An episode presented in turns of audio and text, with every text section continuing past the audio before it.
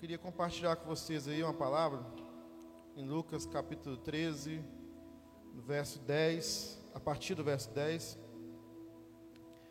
que conta a história de uma mulher que estava enferma e estava aí na igreja. Amém? Todo mundo achou aí? Lucas capítulo 13, a partir do verso 10. Fala assim, ó. Ora, ensinava Jesus no sábado, numa das sinagogas, e veio ali uma mulher possessa de um espírito de enfermidade. Havia já 18 anos, andava ela encurvada, sem de modo algum poder endireitar-se. Vendo a Jesus, chamou e disse: Mulher, estás livre da tua enfermidade. Impondo-lhe as mãos, ela imediatamente se endireitou e dava glória a Deus.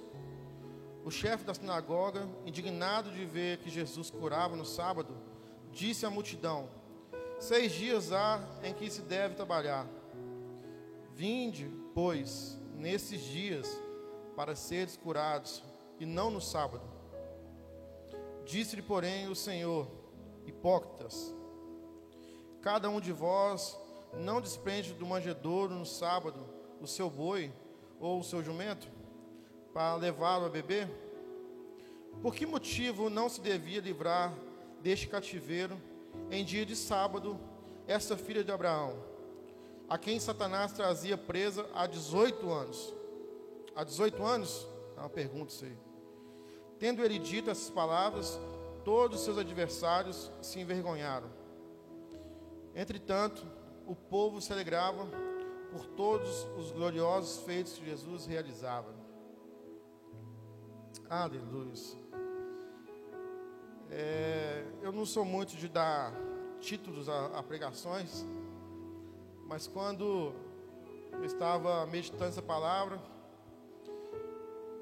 me lembrei de uma pregação que fiz há alguns anos, que dizia o seguinte: o sagrado a gente faz, o santo é. E essa não é uma frase minha, não, é de um outro pastor. Mas isso me chamou muita atenção. O sagrado a gente faz, o santo ele é. O que, que é o sagrado? O sagrado é tudo aquilo que nós colocamos a ele um valor espiritual sentimental, de valores. Quando você vê um despacho da Umbanda na esquina, aquilo é sagrado para eles. O candelabro de ouro é um, ato, é um objeto sagrado. A liturgia, a nossa liturgia, em muitos momentos, se torna uma coisa sagrada nós conotamos a ela um valor espiritual, um valor sentimental, damos a ela um valor religioso. E quando nós fazemos esse ato de dizer do sagrado, e muitas vezes choca, nos choca por causa da nossa cultura. Eu tinha um professor na época do seminário, ele levou esse, essa ideia, mas ao pé da letra. A primeira vez que eu tive, a primeira aula dele, ele pegou a Bíblia e arremessou na lata de lixo. Metade da turma quis voar nele de porrada, né? Como assim você joga a palavra de Deus no lixo? Como assim você pega o livro sagrado e joga no lixo? Aí vem a resposta: quantas vezes vocês fizeram isso? Quantas vezes vocês fizeram a palavra de Deus como um lixo? Ou usando ao seu mel prazer? É uma discussão longa, não estou falando que tem razão, deixou de ter razão. Mas quantas vezes nós fazemos isso? Não usamos isso, o nosso manual de fé e conduta. E eu não vou cair aqui naquela perguntinha que todo pastor gosta de fazer. Quantos aqui já leu a Bíblia toda? Não vou fazer isso não. E nem quero aqui fazer, te perguntar quantos versículos você decorou, quanto você sabe do Novo Testamento, do Novo Testamento. Mas o quanto você faz da palavra de Deus, você faz os encontros na igreja, um momento sagrado.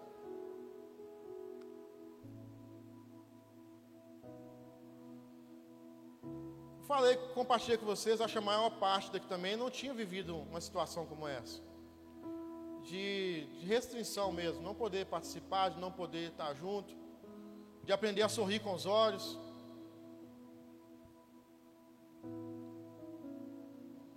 E a própria palavra nos diz que para nós não deixarmos de, como é comum, de congregar, estar juntos. Mas por quanto tempo como nós entendemos de fazer esses nossos encontros um momento sagrado? Não se importando com o que o santo. O sagrado a gente faz, o sagrado a gente pega. O sagrado muitas vezes é palpável. O santo é. O santo é. Vocês já repararam que eu tenho um, um, um sei lá, não sei, não sei o que é, se é conhecimento que é, mas eu tenho uma coisa comigo com pessoas que falam demais. Geralmente quem fala muito faz pouco. Geralmente. Com pequenas exceções, geralmente quem fala muito faz pouco. Quem é, faz. Pega aí os, jogadores de futebol, mais comum né, na nossa nação, os falastrões. Pega os caras bons. Hoje em dia tem muito marketing, não sei o que lá, mas pega os caras bons. Os caras vão lá e faz. Há uns quatro anos eu fui para um campeonato de jiu-jitsu. Eu não lutei não, fui ver minha turma lutar. Quando eu cheguei lá, eu vi, foi no, no Mineirinho, então é só lutador de jiu-jitsu. Aí você lá aqueles caras grandão, caras, sabe, os monstrão mesmo, os caras tudo orelha estourada, as camisas de, de jiu-jitsu, de vale tudo. Tinha uns magrelinhos todo mascaradão. E aí se tirava o kimono, o kimono olhava até assim, cheio daqueles pets de patrocínio. Você pensa, pô, esse aí é brucutu, esse aí, esse é bichão mesmo. E teve um, um desses caras que estava assim, a umas quatro fileiras na minha frente, que eu fiquei reparando ele. Ele saía, ia buscava um copo de açaí e voltava assim, com um fone, aquele Beats, né? É o, é o bonitão, né? Um fonezinho, e voltava, sentava, tocava uma ideia, cheio de, cheio de pose. Aí tirou o kimono, colocou assim em cima da cadeira assim, aberto tinha as, as costas do kimono estavam cheias de patrocínio. Falei, esse aí, eu, eu vou ficar aqui até ver esse cara lutar. E ele lutou contra um cara aqui de, de aqui do Laguna, é da academia aqui do Laguna. E o adversário dele estava com o kimonozinho surrado, sem patrocínio nenhum, só a marca mesmo. A luta é 10 minutos, gente. A luta não durou 2 minutos o cheio de patrocínio, o todo bonzão, foi finalizado com uma, um golpezinho beabá do jiu-jitsu. Quem é, sabe o que é e pronto. O santo, nosso Senhor, Salvador Jesus Cristo, ele era e pronto. Os fariseus falam assim, mas quem dá testemunho de você quem dá testemunho de mim é o meu próprio pai. E o testemunho dele é válido. Quando eu pego esse texto que a gente acabou de ler, o contexto dele um pouquinho antes, chegaram pessoas falando para Jesus assim: é, Você viu o que o Herodes fez? Matou os galileus, uma turma de Galileu lá no templo. Eles estavam oferecendo sacrifício ele foi lá e, e misturou o sangue desses caras com o sacrifício. E Jesus fala assim: vocês não viram também o que aconteceu antes? A torre caiu sobre um povo lá. E vocês estão achando porque eles morreram de forma trágica? Eles, vocês são, eles eram mais pecadores que vocês? Estão tudo no mesmo barco. Se vocês não se arrependerem, estão todos no mesmo barco.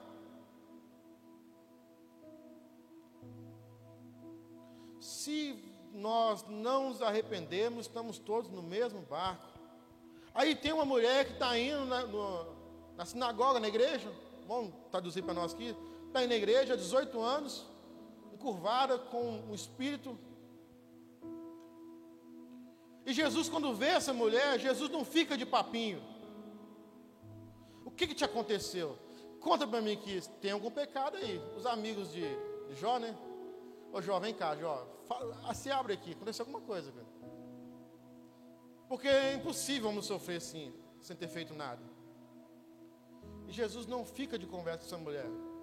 Na hora que Jesus vê aquela mulher, Jesus já liberta ela. Vendo a Jesus, chamou ela e disse: Mulher, está livre da sua enfermidade. Jesus não estava procurando ibope, gente. Jesus não queria o ibope. Jesus, quando viu aquela mulher, viu uma mulher possessa, que há 18 anos andava com, curvada. Esse texto está só no livro de Lucas. Quando a gente estuda, vai ver que Lucas era um médico. Quando a gente vai ler na, no original, no grego, fala da espinha dorsal. Aquela mulher ficou, ficou curvada. A lombar.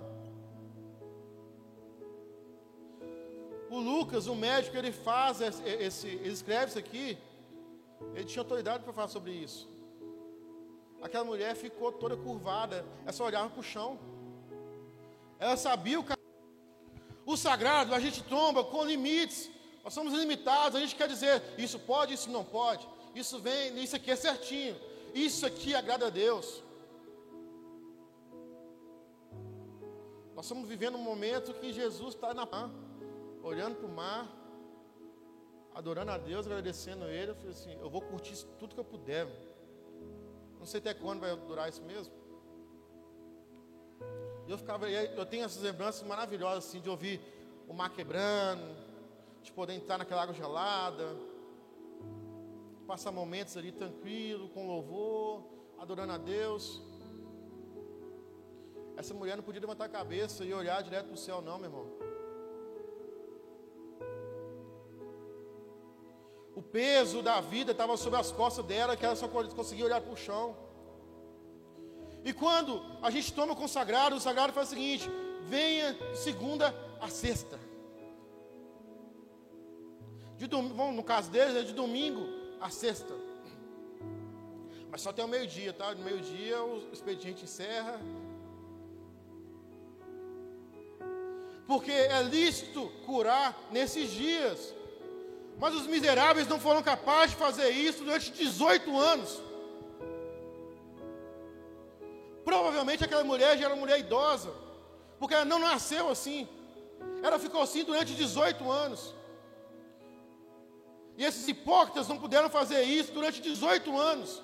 Ela indo lá de domingo a sexta-feira. Ah, então venha. Venha aqui nos dias que são lícitos para você ser curado. Como se isso fosse capaz para eles. O sagrado a gente tomba com limites. Nós somos limitados. A gente quer dizer isso pode, isso não pode. Isso vem, isso aqui é certinho. Isso aqui agrada a Deus. Nós estamos vivendo um momento que Jesus está na portinha, gente. Acho que mais do que quando a gente nasceu. Jesus está nas portas. E o que, que ele vai trombar quando eu chegar aqui? Não se engane, não é uma igreja local que vai subir. Não é a igreja CNPJ, a igreja instituição que vai subir, não. É a igreja invisível, são os santos, são aqueles separados. São aqueles que também estão em igrejas. Não vá achando que você tem uma carteirinha, porque você é membro de um, lugar religioso, do lugar sagrado, que você está salvo, não, meu irmão.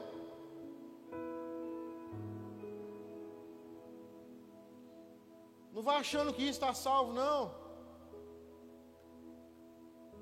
Nós estamos vivendo quanto as portas, acho que como nunca vivemos um momento de, uma.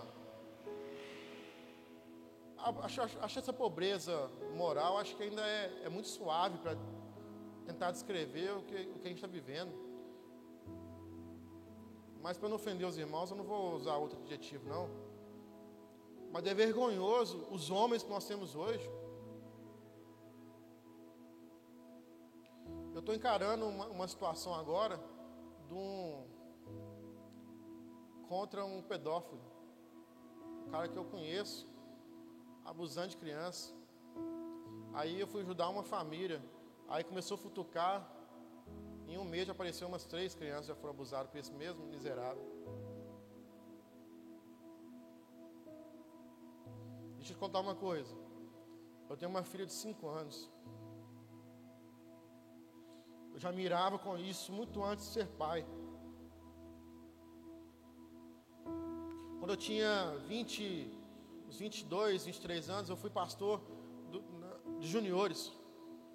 E desses 20, tinha mais ou menos umas 20 crianças. Dessas 20, umas 15, 16 eram meninas. Eu tinha um temor de mexer com essas meninas princípio que eu tenho até hoje. Eu não fico sozinho com mulher que não seja minha esposa. E isso para nós é banal, isso se tornou fútil. Maioria dessas meninas hoje já são mulheres casadas, já têm filhos, eu acompanho, eu tive a oportunidade de acompanhar a maioria delas. Agora um miserável, um homem casado, pegar, abusar, sexualmente no menino de 5 anos, 6 anos. Essa primeira que eu ajudei, eu conheci hoje já tem 20 anos. Eu conheci ela quando ela tinha 5 anos. E sabe o que acontece quando chegou esse absurdo para a igreja lá? Sabe que o santo homem, o chefe da sinagoga, foi falar com essa família? O problema é seu, resolvem lá. Não tragam problema para a minha igreja.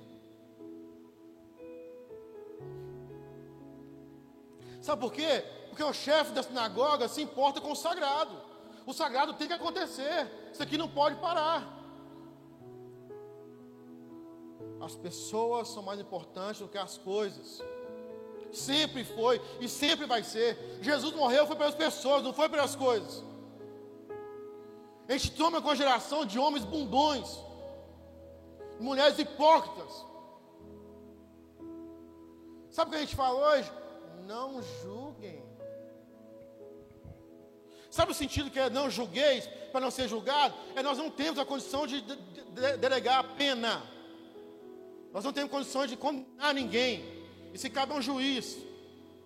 Nós não temos condições de dizer esse é culpado, esse não é. O julgar não é, nós falando não é o seguinte, não é combater. Devemos combater sim,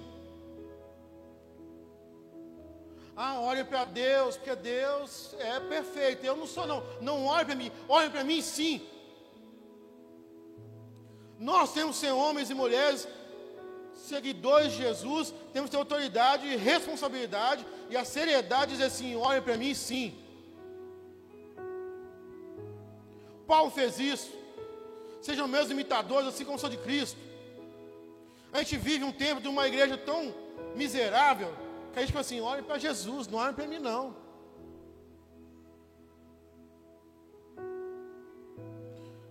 O nosso Senhor, o nosso Salvador, esse que nós confessamos como nosso amado da alma,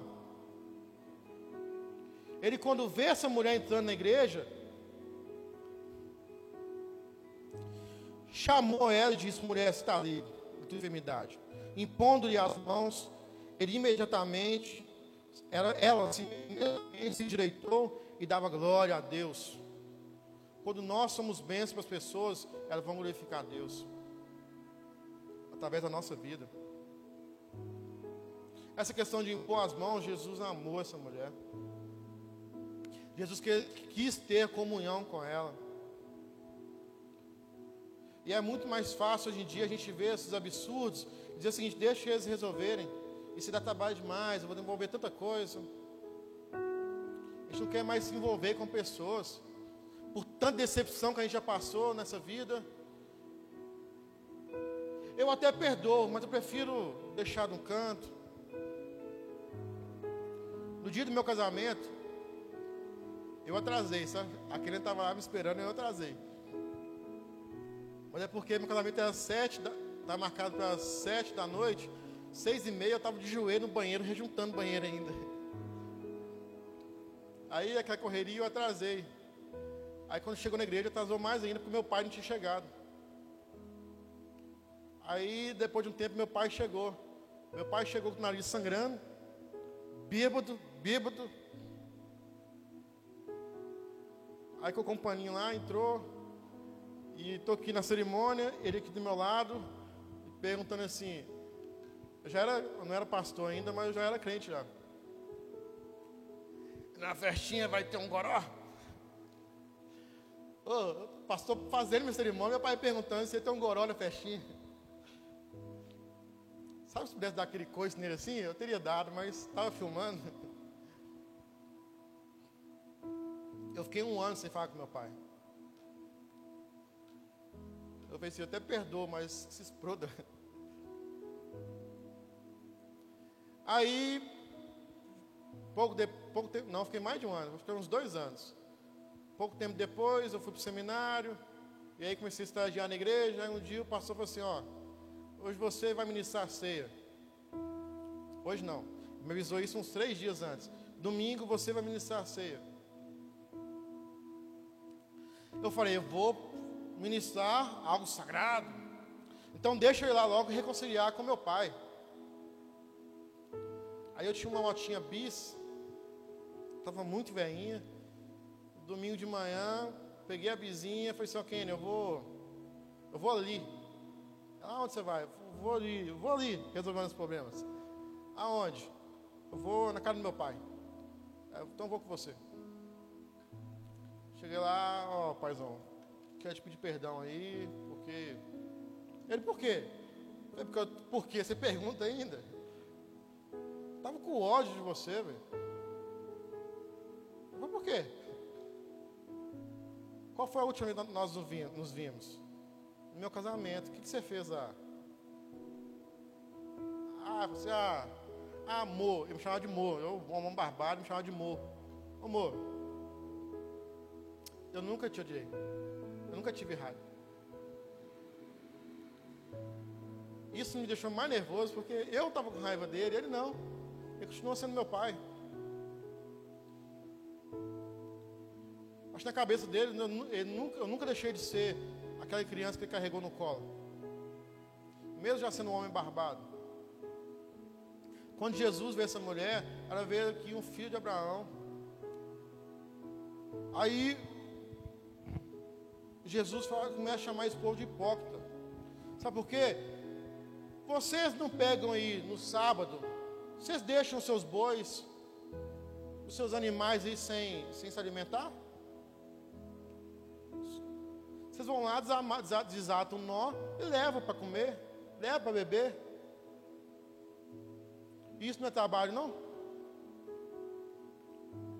Quanto mais se é lícito fazer isso no sábado, quanto mais curar uma filha de Abraão que estava que estava aí, ó, 18 anos andando curvada sem poder adorar o Senhor na sua plenitude como é desejava. Nós temos a liberdade de dizer: eu quero levantar as mãos, eu não quero levantar as mãos. Eu quero deitar no chão, você deita no chão. No seu particular, você adora a Deus como você quer, que a mulher só tinha uma posição que ela poderia fazer isso.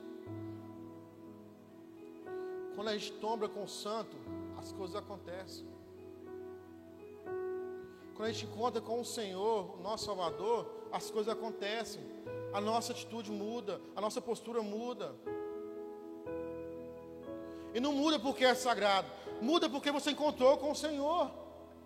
Efésios 2 fala lá, é, isso é dom de Deus. A salvação é, é pela fé, é dom de Deus. Para ninguém, para que ninguém se glorie achando que foi pelas boas obras que você vai ser salvo. Não, não é. Você faz as boas obras porque você é salvo. Você não faz para ser salvo. Eu cultuo a Deus aqui em comunhão na igreja porque eu, eu sou salvo. Eu não faço isso para ser salvo. As pessoas sempre serão mais importantes do que as coisas. O mais importante não é eu ficar aqui te dizendo que você é, é, é joinha preciosa de Jesus. O mais importante é dizer que você é um miserável, pecador, o seu lugar é o inferno. Olha aí, ó. O próprio livro aí de Lucas, capítulo 13 mesmo.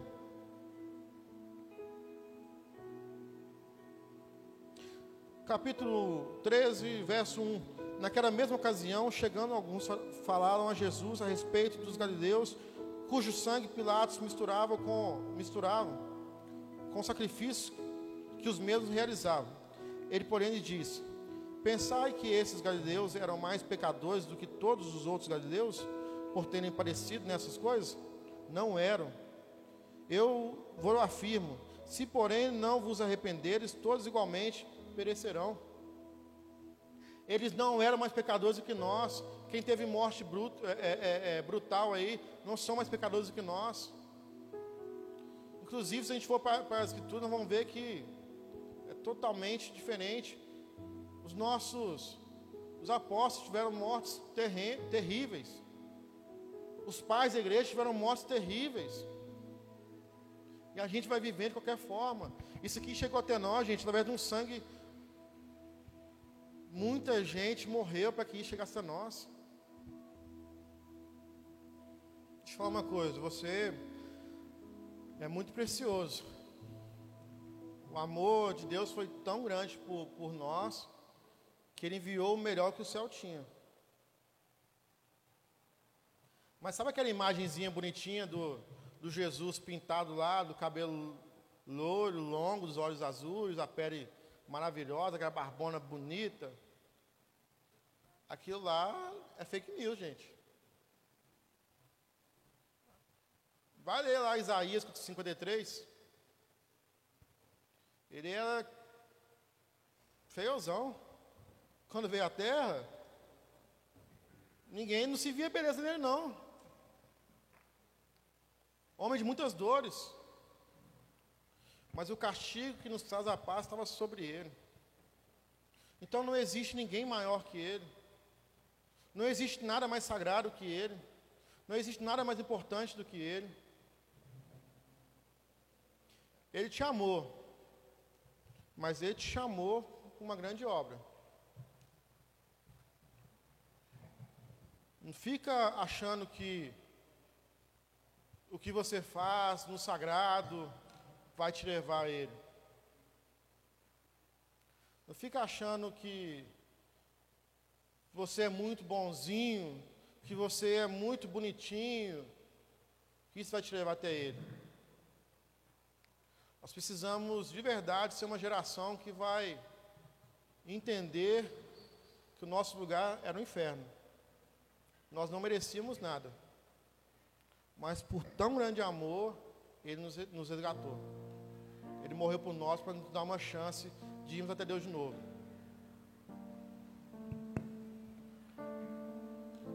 Fique de pé, por favor.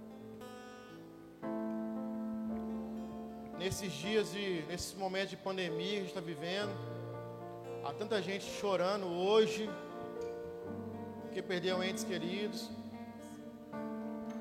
Mas existe, gente, existe muitas pessoas vivas hoje chorando porque não sabe o que vai fazer, não sabe o que vai almoçar hoje.